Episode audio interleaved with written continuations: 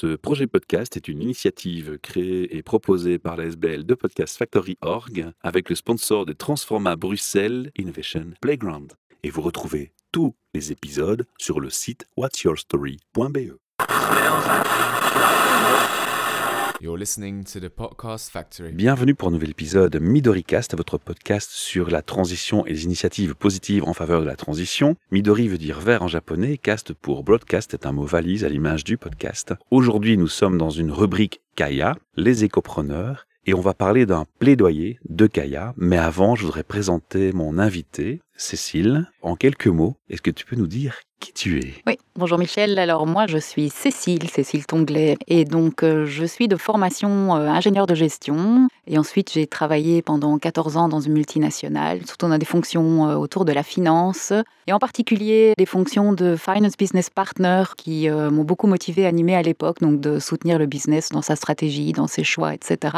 Puis j'ai été pendant 11 ans directeur financier d'une entreprise belge qui faisait du service aux entreprises. En 2019, alors que je venais de prendre le statut d'indépendant pour être consultante, j'ai découvert un autre modèle de gestion de l'entreprise qui mettait au même niveau le respect de l'environnement, le respect des humains, et donc tout ça au même niveau que la rentabilité de l'entreprise. Et tout d'un coup, ça m'a parlé, ça m'a enthousiasmé parce que tout au long de ma carrière, en fait, j'avais un fond de manque de valeur, de conflit de valeur, de manque de sens. Et ce modèle, bah, c'était la réponse à ce manque de sens. Et donc j'ai commencé à lire, à me former pour réorienter mon activité professionnelle et pouvoir soutenir des entreprises dans leur transition euh, vers ce modèle régénératif. Et j'ai également, à ce moment-là, adhéré en 2019, rejoint comme membre actif la SBL Ecopreneur Belgium, qui venait de naître, d'être portée sur les fonds baptismaux. Et donc, euh, voilà, j'ai voulu avec eux vraiment contribuer à porter ce modèle et à le diffuser. Ma question qui allait suivre, c'était euh, pourquoi avoir rejoint Kaya? Mais finalement, Kaya est arrivé après. Il y a eu fusion hein, entre ces deux euh, entités. Oui, en fait, les deux ont été. C'est aussi via la proposition de rejoindre Ecopreneur Kaya, donc qui entre-temps, en 2019, c'était encore cette SBLA, qui a fusionné donc en 2022 avec le mouvement Kaya, puisqu'on avait le même objectif. Et on est donc devenu la SBL Kaya Coalition des écopreneurs de Belgique. Les deux ont été en même temps, puisque c'est aussi ces rencontres avec ces gens d'Ecopreneur Belgium qui m'ont fait découvrir ce nouveau modèle et l'approfondir. C'est d'eux que tu parlais quand tu disais mais j'ai découvert un voilà, autre univers. exactement. C'est par leur biais principalement et puis par ma lecture que j'ai découvert euh, tout cet autre univers, une autre manière de gérer l'entreprise qui m'avait pas du tout été enseignée pendant mes études et dont euh, j'avais pas beaucoup euh, entendu parler jusque-là. Donc un autre univers qui s'ouvrait à moi. Et quand j'ai été impliquée dans la réflexion de départ de Ecopreneur Belgium, donc à l'époque en 2019, de dire ok, quelles sont nos missions, quelle est notre raison d'être, et vraiment ce à quoi on est abouti, de dire ben, ensemble, mettons-nous ensemble pour booster les écopreneurs et en faire le modèle de référence de demain, que toutes les entreprises en soient. Donc un vrai changement de paradigme. Ah bah là, euh, j'ai trouvé ça, ouais, là je pouvais le crier sur tous Ça les toits, parlait, euh, ça me parlait euh, vraiment. Je comprends bien que tu ne t'es pas contenté de rejoindre la coalition. L'idée pour toi, c'est d'aller beaucoup plus loin, d'être active. On va rentrer dans le côté plaidoyer de Kaya. Donc tu as pris action par rapport à un plaidoyer en particulier. Est-ce que tu peux nous en parler? Oui, donc le plaidoyer de Kaya, donc dès qu'on a eu euh, fusionné, tout de suite, il faut dire aussi que je suis aujourd'hui aussi administrateur de Kaya, donc plus seulement membre actif, mais également administrateur. Comme je suis d'ailleurs, pour terminer ma présentation, administrateur également d'une coopérative de levée de fonds citoyens, donc Énergie Risque, qui investit dans la transition énergétique. Donc tu vois que j'ai réorienté toute mon activité là-dessus. Ah ouais, complètement, c'est aligné. Il n'y a pas de contradiction. Il n'y a plus de contradiction. Pour revenir à ce plaidoyer de Kaya, donc on s'est assez rapidement mis en ordre de marche pour dire un de nos buts, c'est de défendre et de communiquer avec les politiques et le monde économique sur ce que nous, on considère comme le modèle économique de demain, D'où la notion de plaidoyer. d'où la notion de plaidoyer, et qui est un des axes plaidoyer qui est un des axes prioritaires de notre action en tant que réseau Kaya. Et de cinq thèmes. Et on a effectivement, comme tu le dis, défini cinq thèmes de plaidoyer sur lesquels on voulait travailler. Le financement de la transition, sujet de ce jour sur lequel j'ai pris le lead, mais également on a travaillé sur la gouvernance, comment décider équitablement dans l'entreprise, sur euh, comment produire avec efficience, durable bien sûr, comment favoriser une consommation sobre et enfin comment former pour transformer. Je me suis proposée pour prendre le lead sur la partie financement de la transition. J'ai pu réunir quelques membres euh, pour former un petit groupe de travail parce que pour nous, c'est vraiment important d'être la voix de nos membres écopreneurs, de les impliquer et de puiser notre plaidoyer dans leur expérience. C'est ça l'objectif d'être un réseau d'écopreneurs.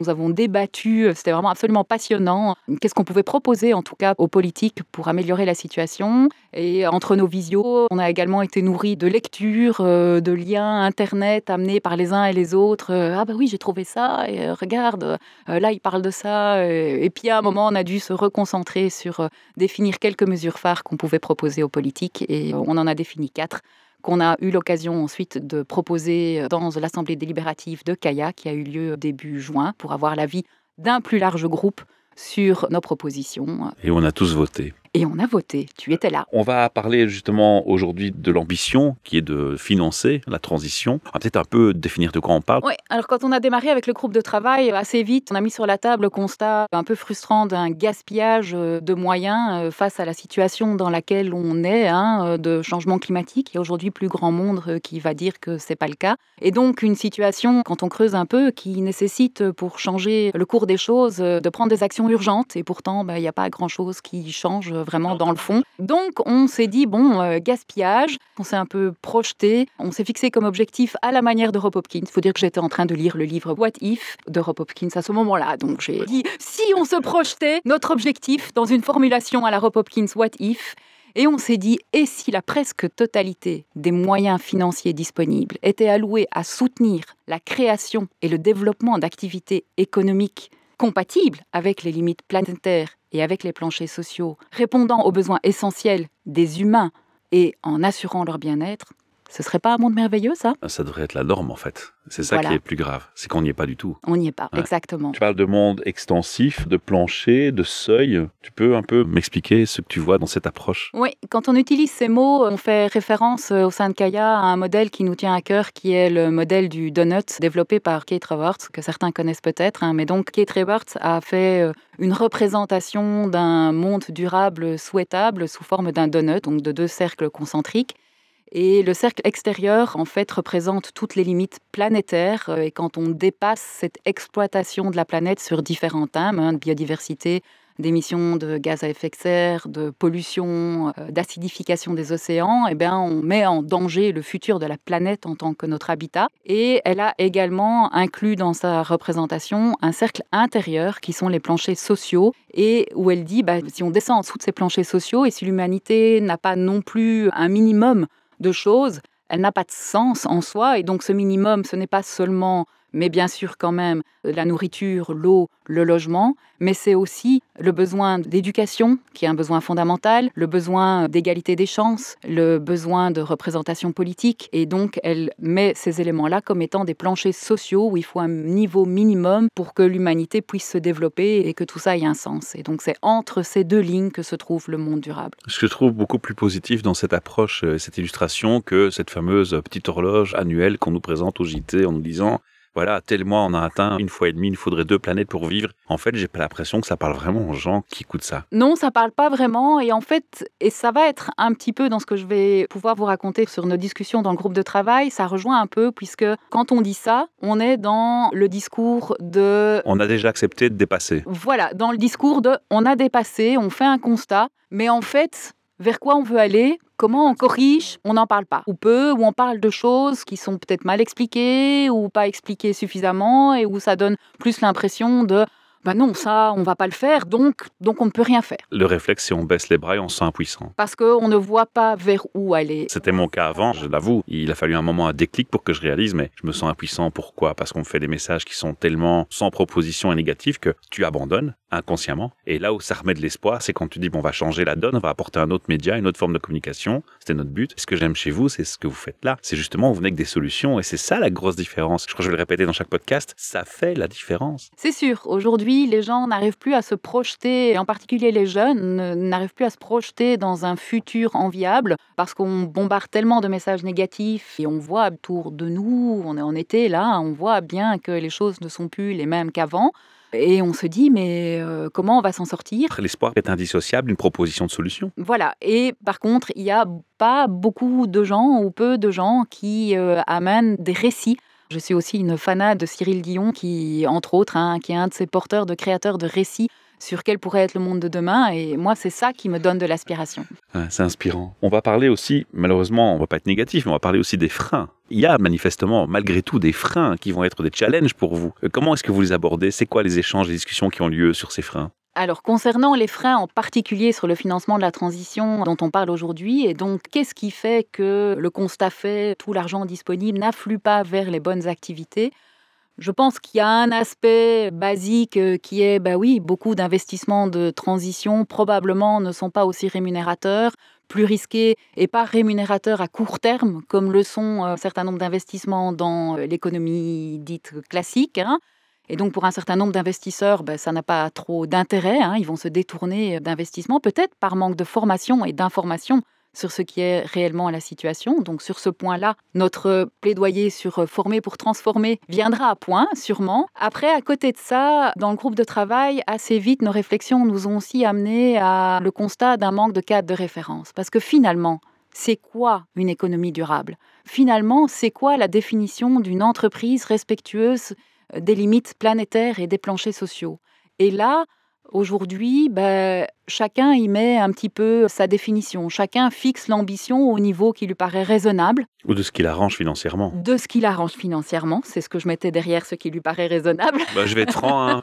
c'est comme ça que je perçois le message. C'est une Et c'est peut-être pas qu'une question financière, je pense, pour un certain nombre d'entrepreneurs. C'est aussi, euh, vu la manière dont ils font leur business aujourd'hui, c'est pas facile d'être écopreneur. Hein. C'est pas facile de changer de paradigme. C'est pas facile de remettre en question, de se créer des difficultés supplémentaires dans son entreprise. Il y a le paradoxe de l'urgence discours politiques, mais que dans la pratique, rien n'est fait pour faciliter ce genre de démarche. Exactement. Et comme je le disais aussi euh, il y a quelques instants, ce n'est pas toujours euh, source de rentabilité immédiate. À long terme, nous, on y croit. C'est source de pérennité, de durabilité et de rentabilité. Mais à court terme, c'est un investissement dans le futur et certains entrepreneurs vont peut-être voilà dire que c'est trop compliqué. C'est un manque d'ambition par méconnaissance parce que justement si on réfléchit un petit peu et si on prend le temps de s'y pencher et de s'informer, on se rend très vite compte que c'est le meilleur investissement qu'on puisse faire. Si la pérennité n'est pas assurée, tu veux t'enrichir, mais si le monde s'écroule, ton enrichissement te servira à quoi? Tout à fait. Bah, je pense que dans les entrepreneurs, probablement, dans les quelques que je rencontre, il y a une part de déni de la situation par manque d'information, de déni sur l'urgence. Et voilà, commençons par des petites actions et petit à petit ça viendra. Et voilà, ce genre de discours. Et puis après, moi je rencontre aussi euh, régulièrement des entrepreneurs qui euh, se rendent bien compte de l'urgence de la situation, mais qui sont pris, comme je le disais, dans une routine et dans une logique d'entrepreneuriat où ils savent pas très bien comment faire autrement, par où prendre le problème, où sont les solutions, qu'est-ce que je peux faire. Et là, il y a un manque d'accès à la formation et l'information, probablement. Et puis, enfin, il y a ceux qui sont convaincus et qui vont effectivement se mettre en ordre de marche et qui vont se renseigner, qui vont, comme tu dis, se former, investir là-dedans et vont euh, découvrir qu'effectivement, même si c'est incertain, que euh, quelque part, euh, il n'y a pas d'autre voie. Et je pense en fait que pour moi, c'est un peu ça, le basculement à un moment dans l'évolution du cheminement de pensée, c'est d'arriver à force de se renseigner, et j'en ai croisé pas mal, et j'ai moi-même fait ce parcours, qu'en se renseignant et en se formant, à un moment, on se dit que cette autre manière d'entreprendre, il n'y a pas de retour en arrière possible. En fait, il n'y a que cette voie-là qui est possible sur le long terme sur le moyen terme, long terme, et que donc, quelque part, on n'a pas le choix d'y aller, même si c'est compliqué, et que c'est un très beau défi, un très beau challenge qu'on se fixe pour le bien de la planète et des générations futures. La seule question, c'est euh, combien de temps vais-je résister au changement? Parce qu'en fait, c'est une question de résistance au changement, si on devait résumer les choses.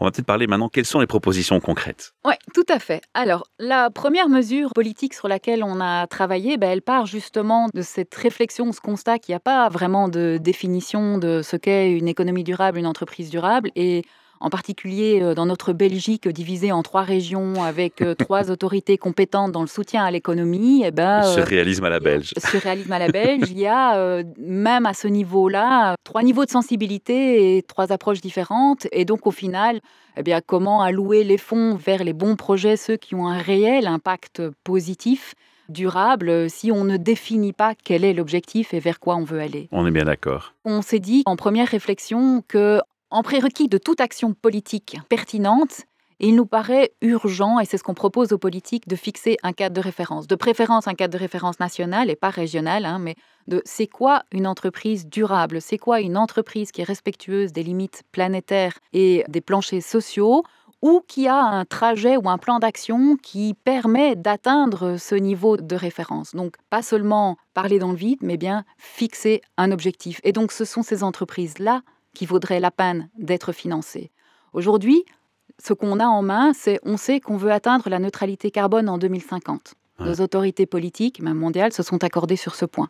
Déjà, la trajectoire pour atteindre la neutralité carbone, il y a beaucoup de discussions, on essaye de faire des compromis politiques, mais en fait, nous, citoyens, ne voyons pas très clairement par quelle voie on va passer et quelle va être la trajectoire pour atteindre euh, cet objectif.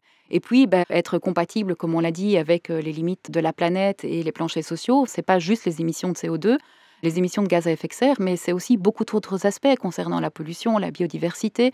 Donc là aussi, les politiques viennent de se mettre d'accord au niveau international sur un objectif concernant la biodiversité, mais la trajectoire pour y arriver, là aussi, euh, on n'en a pas vraiment. Si on rajoute à ça tous les autres éléments, également non seulement environnementaux, mais sociaux, donc d'équité sociale, d'éducation, d'inclusion, d'inclusion, d'égalité des genres, etc.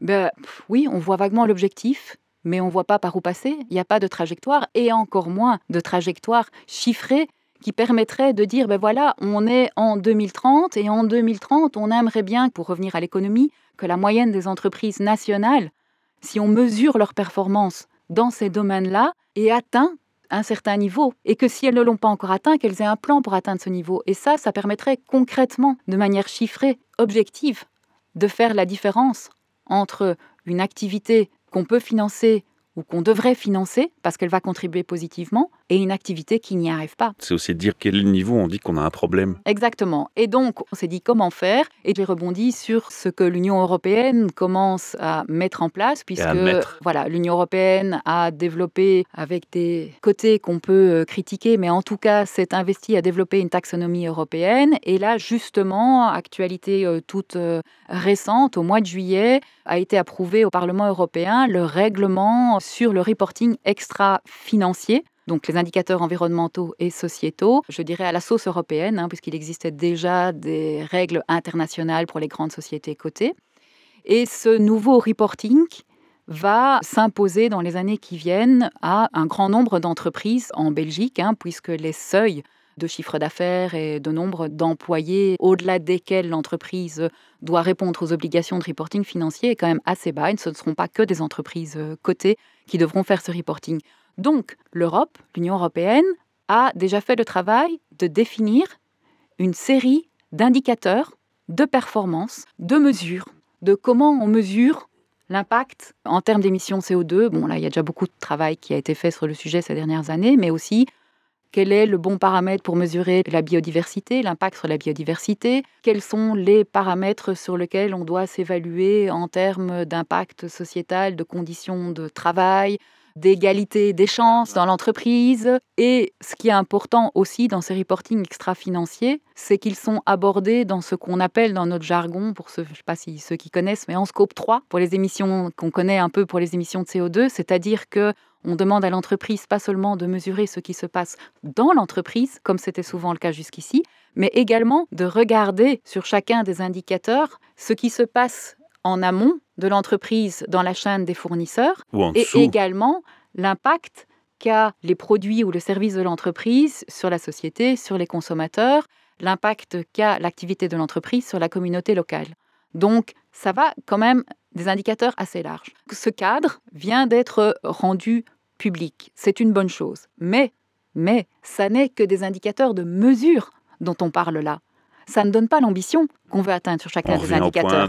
Voilà, on revient exactement au point d'origine. Et donc, nous, ce que nous proposons aux politiques, c'est de s'emparer de cette base qui existe, qui va être d'application dans une grande partie de l'économie, et de sélectionner parmi ces indicateurs ceux qui paraissent les plus pertinents en termes d'impact pour la Belgique, au niveau de la Belgique. Et pour ces indicateurs, avec le monde politique, en concertation avec la société civile, de fixer une trajectoire pour arriver à un certain niveau d'objectif et d'ambition dans 5 ans, dans 10 ans, dans 20 ans, en 2050. Et ça, ce serait un élément, un référentiel qui donnerait le niveau de l'ambition qu'on doit atteindre, qui le rendrait clair pour toutes les entreprises et pour tous les acteurs économiques. Une fois ce référentiel fixé, il pourrait enfin servir de cadre mis dans la loi pour définir à quelle entreprise il est bon d'allouer des fonds publics, quelle que soit la forme et quelle que soit l'autorité compétente qui alloue ces fonds publics, donc que ce soit sous forme d'un subside, que ce soit sous forme d'un prêt garanti par l'État, d'un prêt à 0%, qui est éligible à du tax shelter, euh, ça permettrait de définir quelles sont les entreprises ou les projets qui méritent d'avoir un financement. Et donc, ce seraient les entreprises qui soit sont alignées avec la trajectoire, soit peuvent démontrer un plan d'action qui leur permettra en moyenne de s'aligner avec la trajectoire. À défaut, s'ils n'y arrivent pas, et ça peut être grâce au fonds qu'on va leur prêter, mais s'ils n'y arrivent pas, avec éventuellement la pénalité de devoir rembourser tout ou partie du subside. Ah, Donc ça mal. permettrait d'être beaucoup plus efficace dans l'allocation des fonds et beaucoup plus concret, donner la visibilité aux acteurs économiques Et indirectement de mettre un garde-fou. et de mettre un garde-fou contre le gaspillage éventuel. Exactement. Donc ça, c'est pour les fonds publics et on a parlé donc des soutiens à l'économie. Mais ça s'appliquerait pour nous évidemment aussi aux entreprises dans lesquelles les autorités publiques détiennent des parts. Donc dans ces entreprises où les autorités publiques ont un pouvoir d'actionnaire, elles doivent évidemment l'utiliser pour pousser, obliger l'entreprise en question à définir sa trajectoire d'alignement dans cette direction donnée. Et si l'entreprise ne peut pas le faire ou ne veut pas le faire, ben c'est peut-être le bon moment de se retirer de cette entreprise et de mettre l'argent public en financement d'une autre entreprise. Et également, si on va par extension sur les fonds publics, on a également parlé dans notre groupe de travail du financement des travaux publics, non seulement par rapport au choix des prestataires de services qui vont exécuter ces travaux et qui eux-mêmes devraient être sur la bonne trajectoire, mais également par rapport à l'objet même des travaux qui devraient être évalués par rapport à l'impact environnemental et sociétal qu'ils vont avoir et pas seulement par rapport à la rentabilité financière et aux bénéfices pour les acteurs économiques. Et donc, par exemple, on a discuté dans le groupe de travail des travaux publics, évidemment, par rapport à la mobilité. Pourquoi continue-t-on à investir autant d'argent dans les routes et pourquoi ne rebascule-t-on pas davantage de fonds vers le soutien à une mobilité multimodale ou, au transport en commun? Est-ce qu'il y a d'autres euh, propositions qui sont mises aussi sur la table? Alors, il y a d'autres propositions qu'on voudrait défendre. Elles concernent les fonds privés. On pourrait utiliser le même cadre de référence évoqué avant pour également aider à l'allocation des fonds privés. Et par rapport à ça, l'idée que nous avons et la proposition que nous faisons, c'est de conditionner la distribution de dividendes et de bonus sur les hauts salaires, vraiment les bonus extra, à la performance environnementale et sociétale de l'entreprise. Donc de nouveau, on fait la combinaison entre beaucoup d'entreprises vont rentrer dans les obligations du nouveau cadre de reporting extra-financier européen, donc vont devoir mesurer leur performance environnementale. On souhaite que les politiques, en concertation avec la société civile, puissent définir une trajectoire chiffrée d'alignement sur une sélection d'indicateurs, pour ne pas le faire trop compliqué. Par rapport à ça, on pourrait introduire dans le Code des sociétés, qui déjà aujourd'hui ne permet la distribution de dividendes que à la mesure des bénéfices accumulés sans entamer le capital, eh bien, on pourrait rajouter la règle que si l'entreprise n'est pas alignée avec la trajectoire fixée dans le cadre de référence, elle est obligée d'utiliser ses bénéfices pour faire une réserve, un fonds de réserve interne,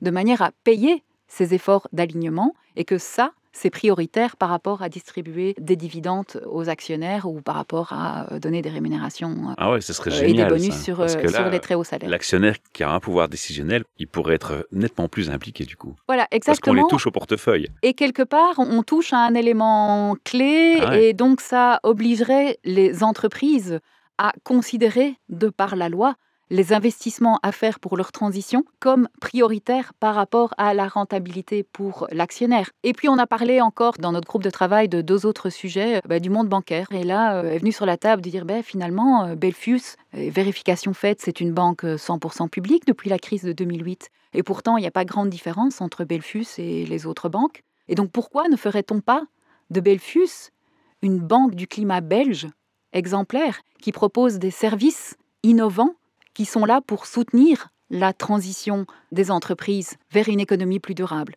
Je ne sais pas si tu as entendu aux annonces de résultats au deuxième trimestre que Belfus a fait de très beaux dividendes, très beaux résultats cette année, il a pu distribuer un très beau dividende à l'État. D'un côté, on se dit bah oui, c'est bien, euh, voilà, ça fait rentrer de l'argent dans les caisses de l'État, mais de l'autre côté, on disait bah on préférait nous que le dividende il soit beaucoup plus petit, mais que Belfus propose ce que les autres banques ne proposent pas et avec la taille qu'elle a et le poids qu'elle a dans le marché belge, elle fasse office de banque exemplaire. Elle puisse quelque part aussi entraîner peut-être la concurrence derrière à devoir s'aligner. Par exemple, proposer des produits d'investissement dans du local durable, avec, et on peut voilà discuter les conditions, avec euh, probablement des conditions d'investissement à plus long terme, mais en contrepartie, une garantie offerte sur une partie du capital qui pourrait du coup attirer un certain nombre de gens. Ça, ça pourrait être un produit innovant. Alors, je ne suis pas une spécialiste du monde bancaire, je laisse à ceux qui travaillent dans ce domaine euh, d'être certainement encore beaucoup plus créatifs que moi.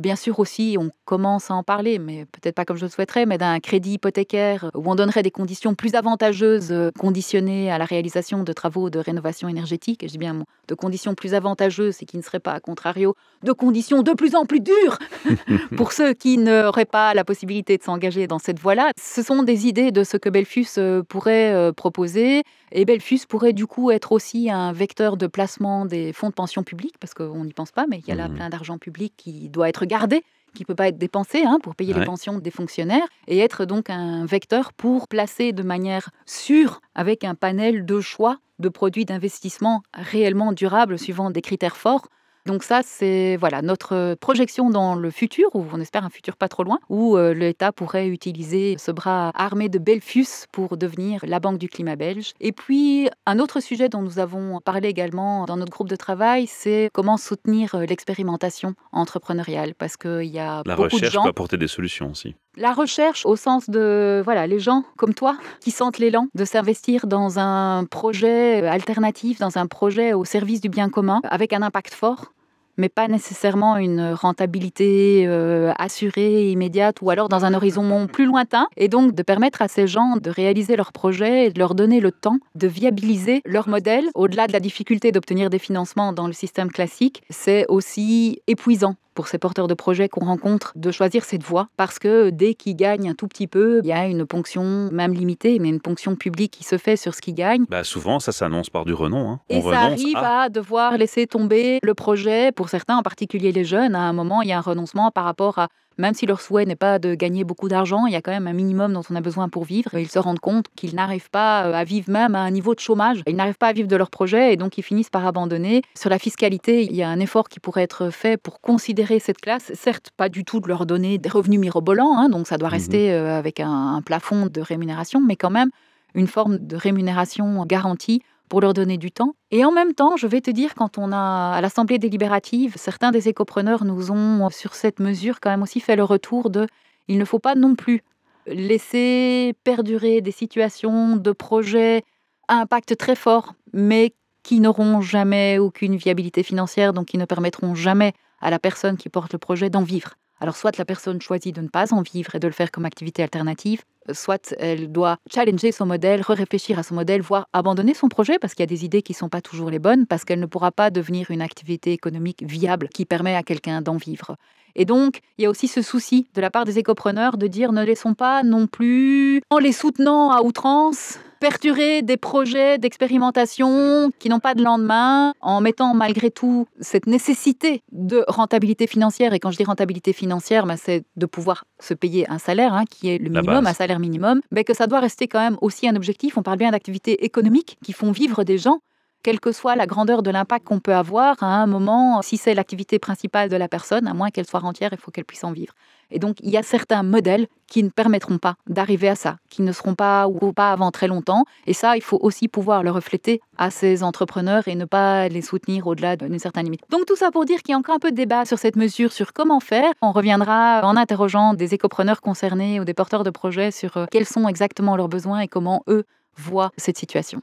On va arriver tout doucement à un mot de conclusion que je vais t'inviter à faire ou un message euh, que tu as envie de passer. Pour aller au-delà de ce qu'on a dit ici, qui était parfois un peu théorique, hein, financement de la transition, c'est un sujet pas facile. Mais au-delà de ça, mes réflexions m'amènent à me dire, quand on aura fixé cette trajectoire et qu'on se penchera sur cette question et qu'on donnera à l'image, on se rendra compte, il me semble, que on ne peut pas continuer dans une perspective de croissance infinie dans un monde fini et que donc il faut aller plus loin dans le questionnement que le questionnement du financement de la transition. Depuis un certain temps, dans les études, on se rend bien compte qu'il n'y a plus de corrélation entre la croissance du PIB et le bien-être des gens dans nos sociétés à nous occidentales, et que donc finalement ce qu'on a de plus précieux c'est le temps. Jean Covici dit que la sobriété est une décroissance du PIB choisie Et ce modèle-là, cette réflexion-là, même si j'ai des espoirs qu'on commence à en parler, puisque au mois de mai, j'ai assisté en visio à cette conférence d'e-growth organisée par des députés européens au Parlement européen, pour dire que quand même le sujet euh, commence à prendre sa place dans le débat public, mais qu'en tout cas, pour moi, au-delà de tout ce qu'on vient de dire, il faudra bien à un moment que nos politiques et nous, en tant que société, on réfléchisse au modèle de gouvernance qu'on veut dans un contexte de décroissance. Comment, quel choix faire et comment aborder ce tournant qui me semble inévitable? Et là, j'ai l'impression qu'il n'y a pas encore beaucoup d'États qui s'est attaqué à ça parce que toutes les autorités publiques euh, que je connais continuent à poursuivre un objectif de croissance du PIB parce qu'on est coincé